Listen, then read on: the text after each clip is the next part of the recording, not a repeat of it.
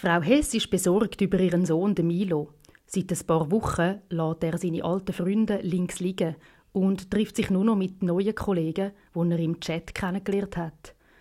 Der Frau Hess scheint die Glicke recht dubios. Ihr hat Milo zudem auch von seinem neuen Hobby erzählt, dem Thai-Boxen. Und in der Lehre läuft es auch nicht besonders gut. Was soll sie machen? Herzlich willkommen zum 5-Minuten-Podcast von der Abteilung Prävention und Frühintervention.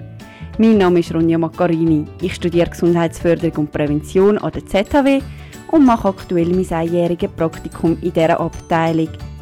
In der heutigen Folge ist Serena Gut, die Leiterin der Fachstelle Extremismus und Gewaltprävention, kurz auf SECT, Gast. Mit ihr zusammen reden wir über Radikalisierung. Hoi Serena! Hoi Ronja! Schön, dass ich heute da sein. Im Intro hast du ein verfremdetes Fallbeispiel von Milo beschrieben, wo im Prozess von einer Radikalisierung ist. Welche Anzeichen deuten dann auf das hin? Genau, am Beispiel von Milo findet man einzelne serige Merkmale. Er lässt seine alten Freunde links liegen, also er bricht wirklich mit Freunden aus früheren Zeiten den Kontakt ab und trifft sich ja eben mit gleichdenkenden Personen in neuen Gruppierungen. Das ist eines von serigen Merkmalen. Auch ein weiteres Merkmal ist sein neues Hobby, das er hat. Also das ist eigentlich in dem Sinn das, dass er vielleicht seine Lebensweise wirklich verändert. Da geht es dann auch darum, dass man eventuell sogar Schlaf- oder Essgewohnheiten verändert. Weitere serige Merkmale sind aufgelistet in einer Broschüre, die wir haben. Radikalismus, Umgang mit radikalen Personen und Gruppen. Die findet man bei uns auf der Webseite. Dein beschriebenen Fall könnte jetzt aber alles einfach auch nur eine Provokation sein, oder? Das gibt es ja in dem Alter, dass man manchmal bisschen anders lebt und ist.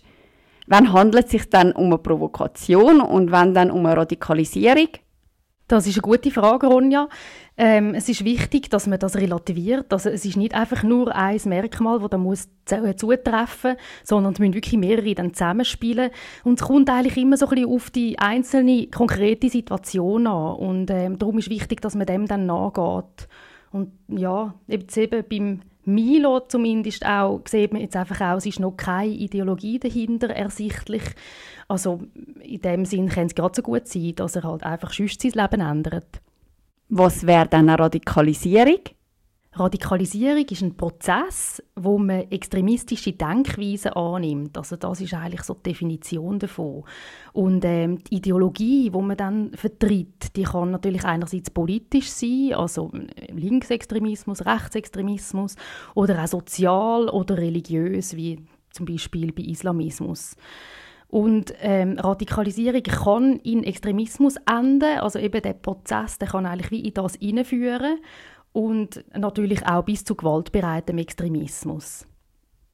Also nehmen wir an, ich vermute jetzt in meinem Bekanntenkreis eine Radikalisierung, so wie Frau Hess. Was soll ich dann machen? Die Frau Hess hat bei der FSEG angerufen, bei der Fachstelle Extremismus und Gewaltprävention. Und es ist gut, dass sie das gemacht hat, weil sie ja bei ihrem Sohn Veränderungen festgestellt hat, wo sie ja nicht so ganz fassen kann. Was passiert denn genau, wenn man dir anruft? Man kann der Fachstelle anrufen, kostenlos, auch anonym und niederschwellig.